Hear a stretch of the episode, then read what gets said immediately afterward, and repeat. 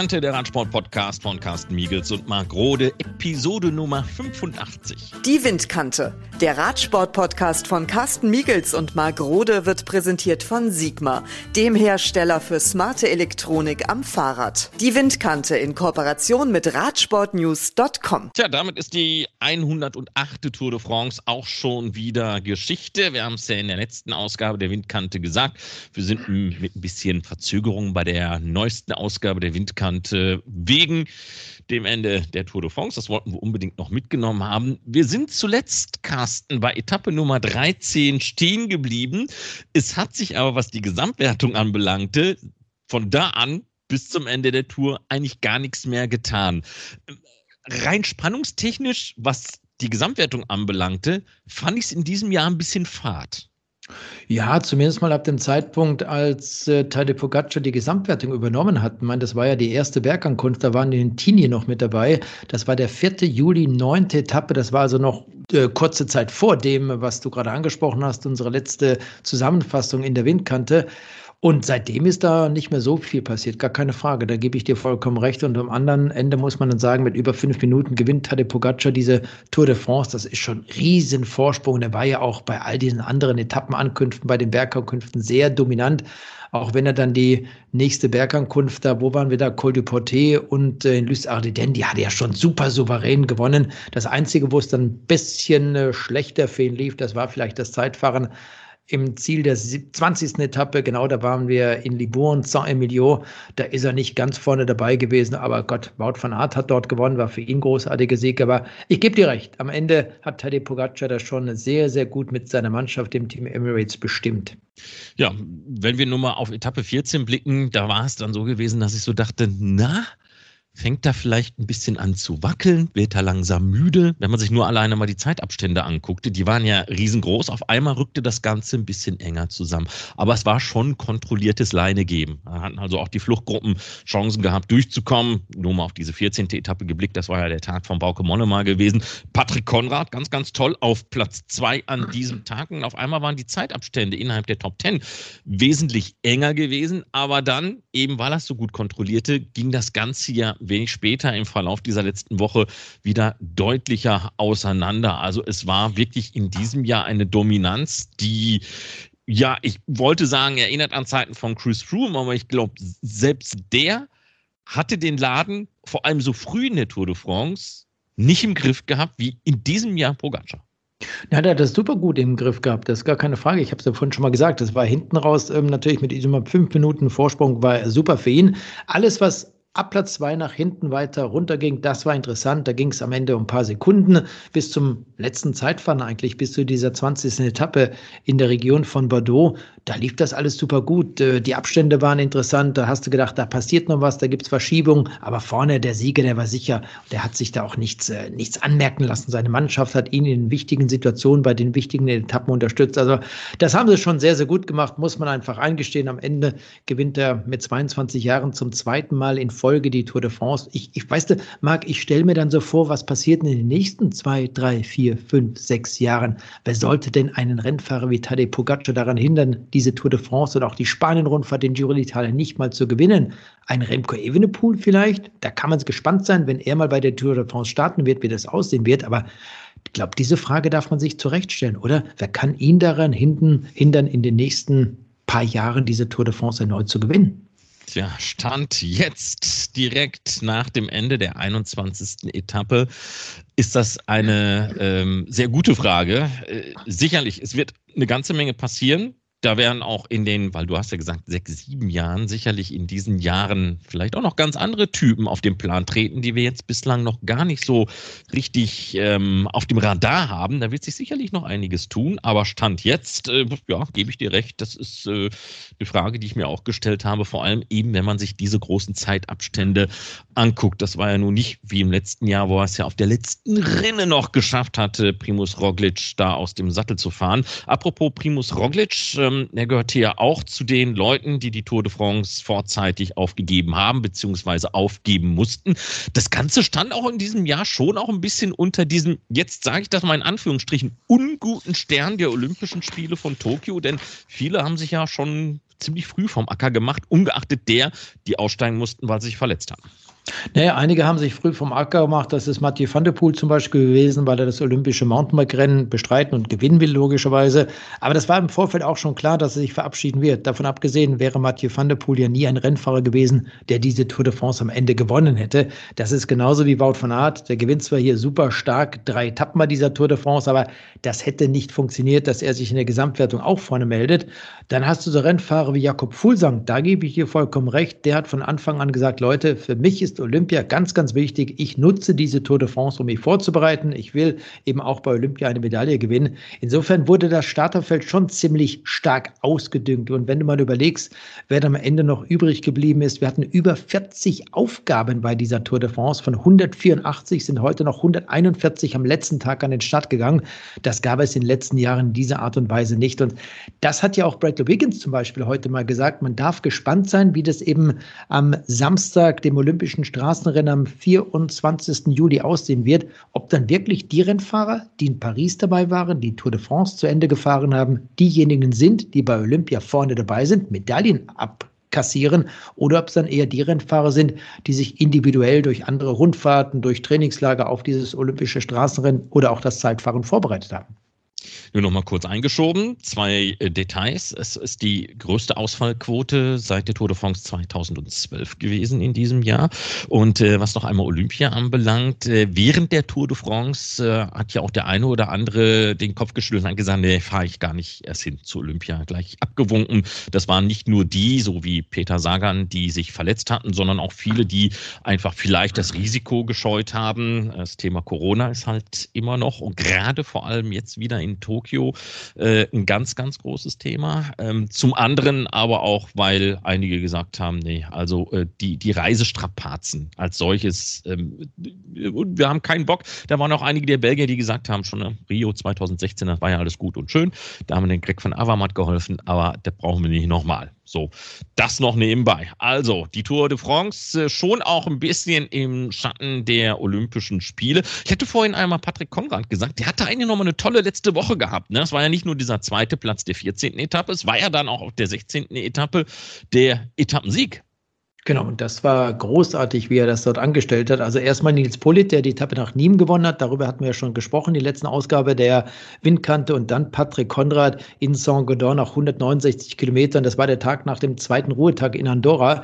Das war wirklich großartig. Es ist in der Geschichte erst der dritte österreichische Tour de France Etappensieg gewesen. Wir hatten äh, Georg Totschnig, aus Tirol bei der Tour de France. Er hatte dort die Bergankunft gewonnen und dann hatten wir 1931 Max Buller, der dort eben auch Tour de France Etappensieger war, nebenbei noch gelb getragen hat. Aber für Österreich, für eine kleine Radsportnation, ist das wirklich großartig, diesen Sieger zu haben. Und er hat sich dann wirklich auch, auch heute noch mal am letzten Tag dieser Tour de France in Paris vorne gezeigt, wo der dort so ein bisschen diese Gruppe initiiert, durch ähm, Nils Polit, genau, er hat erst mal angegriffen, dann ist Patrick Konrad mitgefahren, vorgesprungen zu dieser Spitzengruppe. Nee, ich finde überhaupt, Bora Hansgrohe hat sich super präsentiert bei dieser Tour de France, vor allem, und das ist, glaube ich, ganz wichtig, nach dem Ausscheiden von Peter Sagan. Du hast über seinen Sturzgebroch gesprochen, die Knieprobleme, die er hatte, und das, was Nils, was Patrick Konrad, auch die anderen, Lukas Pöstelberger zum Beispiel, auch Emanuel Buchmann, Wilko Keldermann vor allem auch gezeigt haben, das war wirklich klasse. Und Emanuel Buchmann, der hat seinen Teamkapitän Kapitän Wilko Keldermann unterstützt während dieser gesamten drei Wochen. Emanuel Buchmann ist dann am Ende dieser Tour in der dritten Woche nochmal deutlich besser in Fahrt gekommen. Das zeigen vor allem auch diese Leistungsqualitäten am Col du Portet oder auch in, bei der Bergankunft in Lys Ardiden zum Beispiel. Hat er klasse gemacht. Und am Ende gehen sie eben nicht nur mit diesen beiden Etappensiegen nach Hause, den zweiten Platz von Patrick Konrad, weitere Spitzenplatzierung. Ide Schelling muss man erwähnen, der ja fünf Tage lang als Führende in der Bergwertung in der ersten Woche dabei war. Sie gehen vor allem auch mit dem fünften Platz in der Gesamtwertung durch den Niederländer Wilko Keldermann nach Hause. Und das ist doch ein Spitzenergebnis für Borans Grohe. Also unterm Strich hat das Team von Ralf Denk bei dieser Tour de France äh, vieles gewonnen und äh, sicherlich auch äh, fast alles richtig gemacht. Ja, dann hat es ja noch einen richtig tollen deutschen Tag gegeben. Jetzt mal abgesehen von dem Etappensieg von Nils Polit, die 19. Etappe, wenn man sich nur mal allein die Platzierung angeguckt hat. Nochmal ein fünfter Platz für Polit. Dann achter Georg Zimmermann, zwölfter Max Walscheid, 15. Jonas Rutsch. Wenn man nur mal allein die vier Ergebnisse allein nur an dem einen Etappentag sieht, fand ich auch toll, weil äh, es geht ja manchmal so ein bisschen unter. Viele konzentrieren sich immer nur auf den Sieger, vielleicht ja. doch mit dem ersten und zweiten. Da können wir ruhig mal bis Platz 15 runtergucken. Da gebe ich dir absolut äh, recht. Viele konzentrieren sich nur auf den Etappensieger. Was ich auch ein bisschen schade finde bei der Tour de France, weißt du, da hast du den Sieger auf dem Podium. Ja, toll, aber wer ist denn Zweiter und Dritter? Das ist bereits der erste Verlierer so ungefähr. Und das finde ich eben nicht. Es gibt andere Rundfahrten, andere kleinere Eintagesrennen, da steht eben auch der zweite und der dritte noch dem Podium und so sollte das eigentlich auch bei der Tour de France sein. Ich weiß, das ist organisatorisch ganz, ganz schwer umzusetzen, deshalb gibt es eben dort nur den Sieger, aber wir sollten doch wenigstens dann ab und zu auch hingehen, wie wir es ja auch eigentlich machen mag, eben nicht nur den Sieger würdigen, sondern auch die anderen Platzierten. Und dieser Tag, den du gerade angesprochen hast, dieser 16. Juli, die 19. Etappe, die in Liburn zu Ende ging, das ist übrigens der 39. Geburtstag von André Greiple gewesen, der ja einen Tag später dann vor dem Start des Zeitfahrens in Liburn angekündigt hat, seine Karriere Ende des Jahres 2021 zu beenden ja, war auch ein slowenischer Tag, Moritz mit dem Etappensieg und mhm. ähm, ja, ganz deutlich im gelben Trikot, ja, Tadej Pogacar, wenn auch in Abwesenheit von Primus Roglic das Ganze.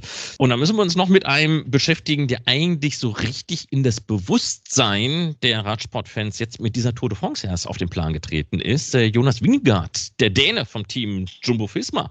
Ähm, lange Zeit auch irgendwo so richtig in Schlagdistanz von Pogacar gewesen in seinen Möglichkeiten.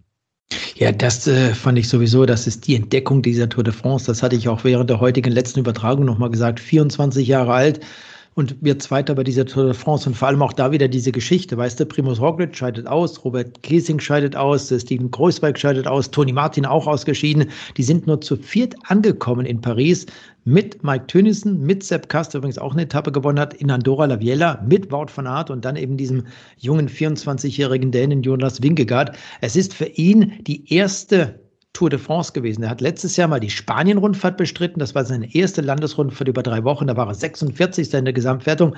Und jetzt bei dieser Tour de France eigentlich sehr beständig gefahren. Gleich zu Beginn, als die Tour am 26. Juni in Brest gestartet wurde, glaube ich schon 13. gewesen in der Tagesbilanz, dadurch auch in der Gesamtwertung. Und er war eigentlich nie schlechter während dieser gesamten drei Wochen als 23. in der Gesamtwertung und hat gerade bei den Bergetappen, ob das Lys Ardiden oder Col du Portet in den letzten Tagen war, immer wieder geglänzt, war Etappenzweiter hinter Tadej Pogacar und ist am Ende Zweiter in diese Gesamtwertung geworden. Wer hätte denn damit gerechnet, dass dieser junge Däne heute auf dem Podium steht in Paris? Hättest du auf ihn gewettet, Marc, hättest du eine Schweinekohle abkassiert.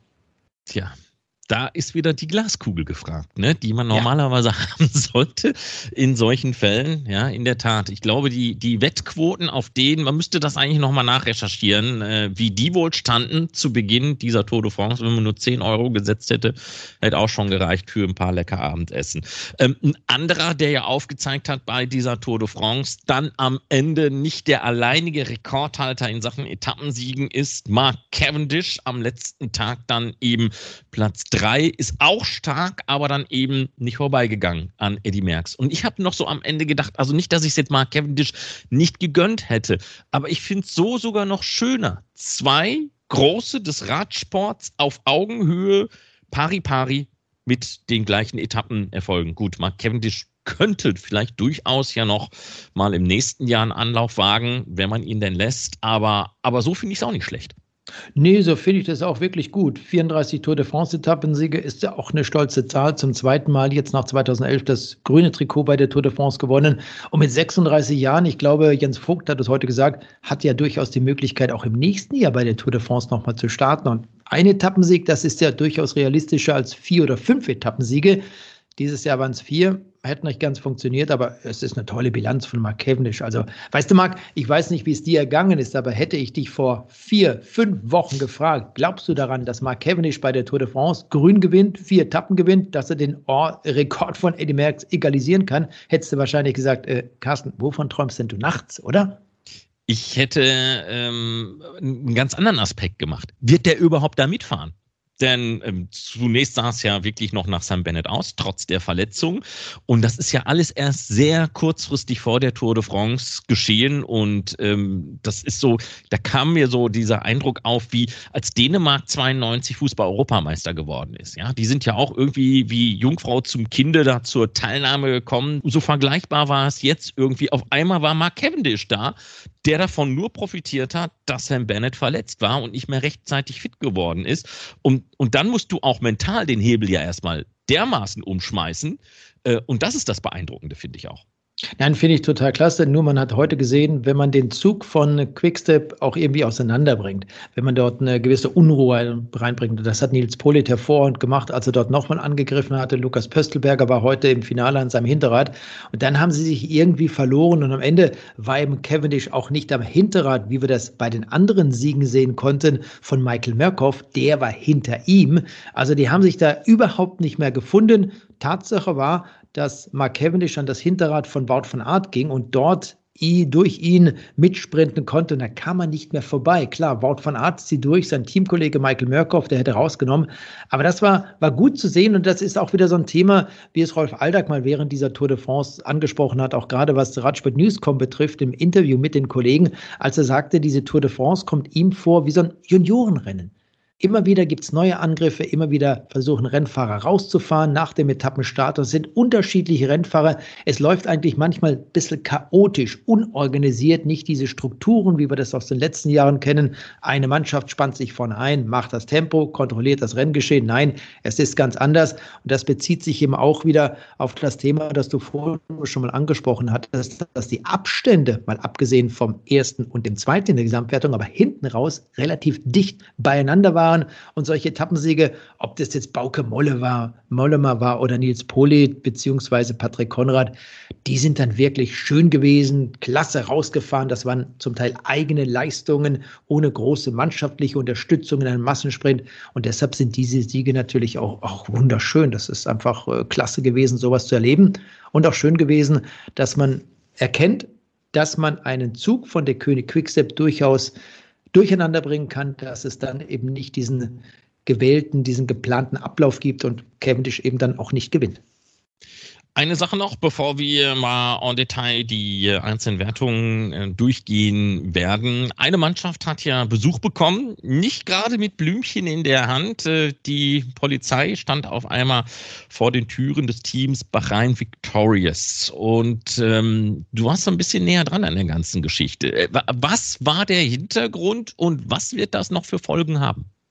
Ja, was das für Folgen haben wird, das, das weiß ich nicht. Jeweils ist es so, dass die Staatsanwaltschaft in äh, Südfrankreich äh, ermittelt, äh, das heißt in Marseille in dem Fall, und die Ergebnisse auswertet. Sie haben verschiedene Trainingsdaten von den Rennfahrern mitgenommen. Sie haben Einblick in, den, in die Computer gehabt, haben alles mal da und dort untersucht. Aber mehr ist da aktuell nicht dabei herausgekommen. Das war es dann gewesen. Die Rennfahrer, die sportliche Leitung wie Rolf Aldag, die waren alle überrascht, dass das äh, so passiert ist.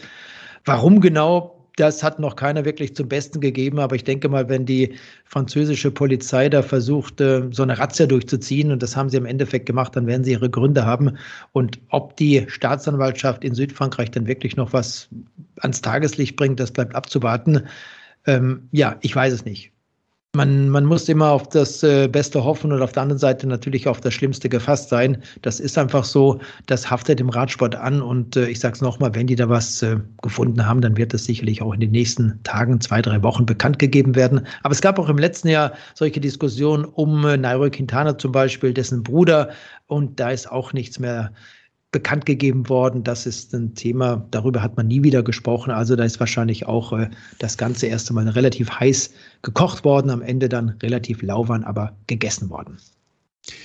Gucken wir mal auf die einzelnen Wertungen. Über die Gesamtwertung haben wir ja bereits gesprochen. Also Tade Pogacar, der Titelverteidiger, 82 Stunden, 56 Minuten und 36 Sekunden im Sattel gesessen, um den Tour de France-Sieg dingfest zu machen. Und ich habe so gedacht, hm, im nächsten Jahr kann er die 83 Stunden mal an einem Stück fahren. Mal gucken, ob er das auch schafft. Der gemein, ja, soll, ne? soll er mal probieren, so aller äh, Morten Lachne, ne? So ja, ja der, der hat auch eine tolle Aktion gemacht. Und das, das fand Latschen, ich klasse. Ja, ja, das fand ich klasse, der Education Nepo Profi, was er dort gemacht hat. Mit dem Rad diese, diese alte Tour nachzufahren, 5000 Kilometer, fand ich großartig. Und mit diesen Schuhen, ich weiß nicht, hat sicherlich zwischendurch mal andere angehabt, aber das musste auch wirklich wollen, oder? Das ist doch bitter, alles reparieren, im Zelt schlafen, bei diesen Temperaturen, du müsst dich um die Verpflegung kümmern und so weiter. Aber Nee, so Typen gibt's und er macht ja ab und zu mal solche Dinge. Ich find's klasse. Jonas Wingard, über ihn haben wir gesprochen. 5 Minuten 20 der Rückstand auf Pogacar und das Podium komplettiert von Richard Carapaz. 7 Minuten und 3 Sekunden der Rückstand. Dann noch Ben O'Connor, Wilko Keldermann, Enric Mas, Alexei Luzenko, Guillaume Martin. Pello Bebau und Rigoberto Uran in den Top 10, wobei dann der Uran eben auch schon diese 18 Minuten und 34 Sekunden äh, Rückstand hat. Und das rote Laternchen in diesem Jahr geht an Tim de Klerk. Fünf Stunden, eine Minute und neun Sekunden äh, Rückstand der sich in den Dienst äh, bei De König Quickstep natürlich aufgerieben hat. Und so kommt dann eins zum anderen. Keith Bowl übrigens der 140. knapp vor ihm gelandet. Das ist der Kampf ums gelbe Trikot gewesen. Aber wie gesagt, ich fände es im nächsten Jahr schon ein bisschen schicker, wenn es zumindest mal über zwei Wochen spannend bliebe. Ähm, man will ja, man, man erwartet ja kaum, dass es so ist wie im vergangenen Jahr, wo wirklich die 20. Etappe ähm, nochmal die ganz große Wende bringt, aber ein bisschen länger spannend dürfte schon sein.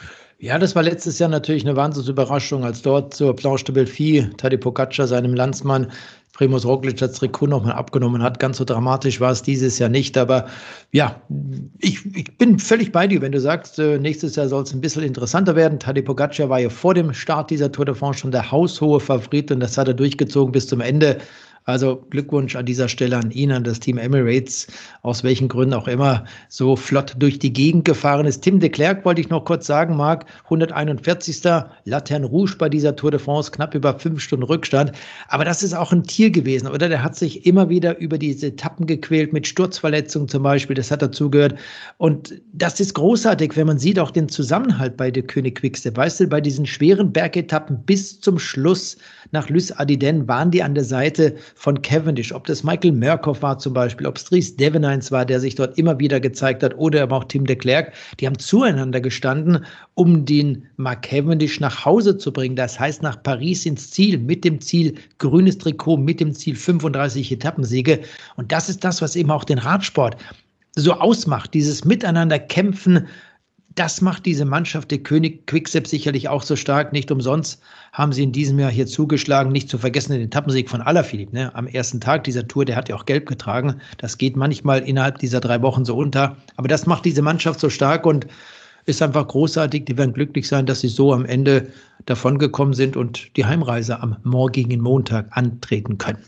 Tja, und damit sind wir bei der Punktewertung und äh, verbleiben eben bei der König Quickstep. Äh, 337 Punkte am Ende auf dem Konto von Mark Cavendish. Das waren dann äh, 46 Zähler mehr als Michael Matthews, der ja vor dieser Rundfahrt artikuliert hatte, dass er dieses grüne Trikot gerne gewinnen möchte, aber da hätte ein bisschen mehr in der ersten Woche hängen bleiben müssen auf Etappen, die ihm wirklich taugten. Sonny Cobrelli auf der 3 227 Punkte, damit minus 110 gegenüber über Mark Cavendish.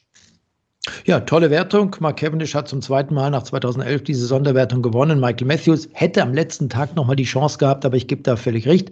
Vielleicht hätte er in der ersten Woche der Tour da und dort mal mehr Punkte sammeln müssen. So groß war der Abstand ja am Ende gar nicht auf Mark Cavendish. Vielleicht wird Michael Matthews nächstes Jahr nochmal ausziehen, um dieses grüne Trikot bei der Tour de France und das eben auch zum zweiten Mal in seiner Laufbahn zu gewinnen. Ja, und dann äh, zwei Wertungen. Da ist genau das gleiche passiert wie im vergangenen Jahr. Der sogenannte Beifisch, Beifang auf der Fischjagd sozusagen. Ähm, Tade Pogacar, der Sieger der Bergwertung, 107 Zähler, Wout Poles mit äh, 88 Punkten dahinter und dann noch Jonas Wingegaard auf der dritten Position. Aber auch diese äh, Bergwertungen spiegeln in diesem Jahr so ein bisschen wieder das Geschehen in der Gesamtwertung wieder. Es ist also nicht das passiert, was es ja auch mal in vielen Jahren gegeben hat. Da gibt es wirklich einen Kampf rein um diese Bergwertung mit Fahrern, die sagen, ich schmeiß für dieses Trikot alles andere über Bord. Es ist mehr oder minder zumindest mal so auf diesen vorderen Plätzen eine Doublette der Gesamtwertung. Ja, und ich, ich finde es ein bisschen schade, muss ich ganz ehrlich sagen, dass Tadej Pogacar jetzt noch diese Bergwertung gewonnen hat. Du hast vorhin gesagt, dadurch wird es vorne uninteressant, der Kampf um den Gesamtsieg. Ähm, auch da, weißt du, er hat letztes Jahr die Bergwertung gewonnen, jetzt wieder die Bergwertung gewonnen, sind zwar auch nicht allzu viele Punkte, aber hätte Tadej Pogacar zum Beispiel diese drittletzte Etappe in Lys Adiden nicht auch gewonnen, dann hätte er diese 40 Punkte dort oben nicht erhalten und damit wäre Wout Pools wahrscheinlich noch der Führer in dieser Sonderwertung, hätte sie am Ende wahrscheinlich auch gewonnen als nächster Niederländer. Das geht ja auch zurück in die 80er Jahre, bis man einen Niederländer findet, der die Punktewertung bei der oder die Bergwertung bei der Tour gewonnen hat. Ich meine das Punkte-Trikot mit diesen roten Punkten. Aber so ist es nun mal. Tadej Pogacar wollte auch dort in Lys Ardiden siegen. Das waren die 40 Punkte obendrauf und damit hat er kurz vor dem Ende dieser Rundfahrt noch das Trikot von Wout Pools geholt. Der ist jetzt Zweiter, wie du es gerade gesagt hast. Dritter Jonas Winkegaard mit 82 Punkten, Spitzenergebnis auch da für diesen 24-jährigen Dänen. Aber es macht die ganze Sache etwas eintönig. Ja, und das gleiche Spiel eben auch im Kampf um das weiße Trikot. Pogacar, wie im vergangenen Jahr, natürlich als Gesamtsieger aufgrund seines Alters, auch eben in dieser Wertung ganz weit vorne mit genau diesem Abstand 5 Minuten 20 zu Jonas Wingegaard, äh, wie in der Gesamtwertung. Auch hier auf Platz 3 David Gaudu, der Kronprinz des Thibaut Pinot, allerdings mit 21 Minuten und 50 Sekunden da schon deutlichen Rückstand auf die ersten beiden. Ja, das ist ein Riesenrückstand an dieser Stelle. Lass uns doch gleich mal auf die Mannschaftswertung gucken, oder? Da haben wir 23 Mannschaften, die am Ende angekommen sind. Da haben wir Bahrain Victorious mit 249 Stunden, 16 Minuten und 47 Sekunden Fahrzeit und einen souveränen Vorsprung auf Education Nippo, 19 Minuten und 12 Sekunden. Jumbo Visma auf Platz 3, eine Stunde, 11 Minuten und 35 Sekunden Rückstand. Bora Hansgrohe auf Platz 6, bisschen weiter unten, ziemlich weit unten, muss man sagen, haben wir dann die zweite deutsche Mannschaft DSM auf Platz 22 mit 7 Stunden und 33 Minuten Rückstand auf Platz 23 und damit letzte Mannschaft in der Mannschaftswertung, das Team Lotto Sudal.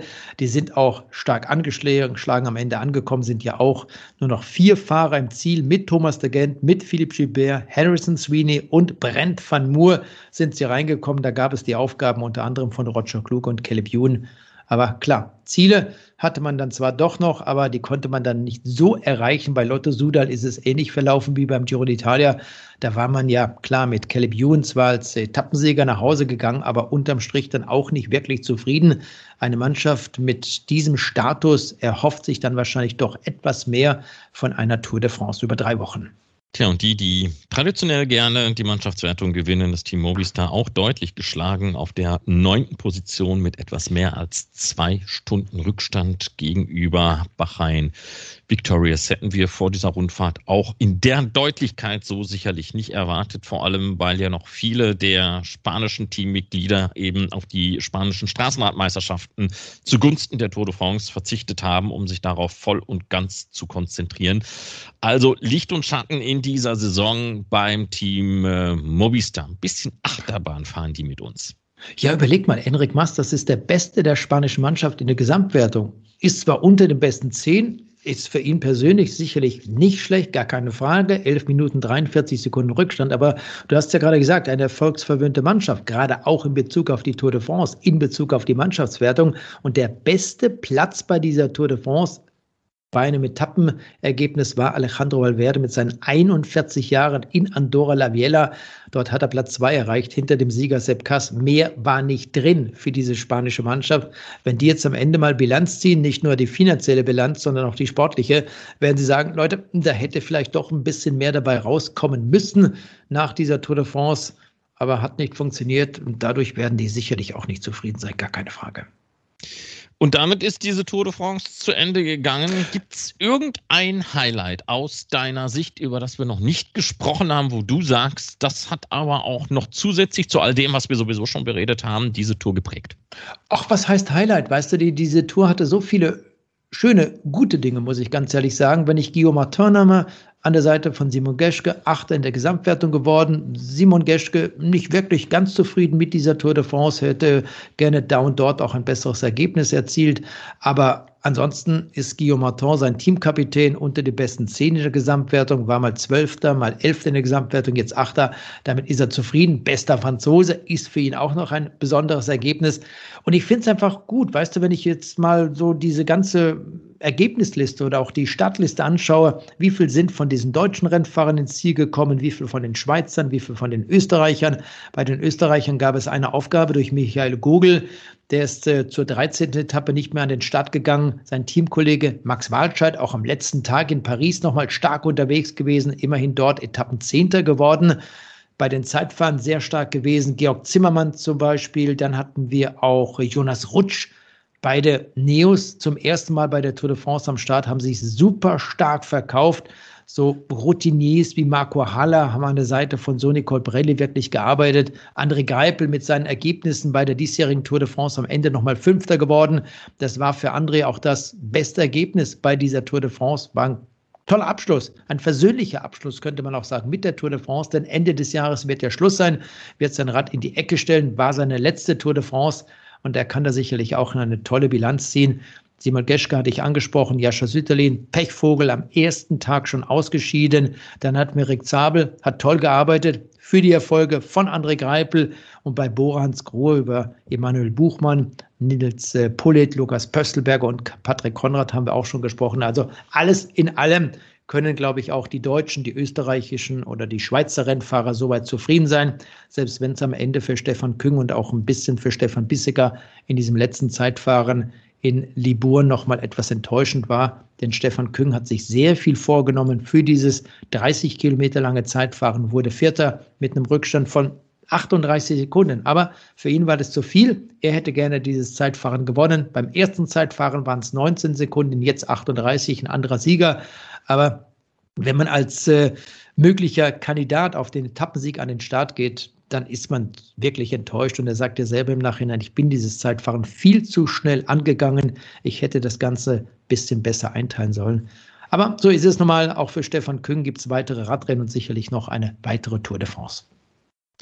Und damit radeln wir jetzt rüber nach Japan zu den Olympischen Spielen. Der Mount Fuji wartet. Ähm, das Straßenradrennen ist ja gleich eine der ersten Entscheidungen bei den Olympischen Spielen. Und da warten etwas mehr als 4000 Höhenmeter. Das wird schon ziemlich happig werden für den einen oder anderen. Vor allem für die Sportkameraden, die jetzt die Tour ja noch voll durchgezogen haben. Ja, ja, die setzen sich jetzt äh, am Montag in den Flieger, fliegen nach Tokio. Es gibt die Zeitumstellung. Das ist mit das größte Problem. Die Zeitumstellung, dass der Körper sich akklimatisiert. Innerhalb dieser von ein paar Tage sind es ja nur. Und dann geht's also relativ frühzeitig los. Und du sagtest, die Sportler, hey Marc, wir beginnen um vier Uhr mit diesem Programm. Das bedeutet aber nicht, dass ich um vier Uhr aufstehe, sondern irgendwann um zwei oder sowas, halb drei. Äh, keine Ahnung, wie ich das überstehe, denn ich bin jemand, der gerne etwas länger schläft und wenn ich dann so früh raus muss, das ist auch für mich brutal.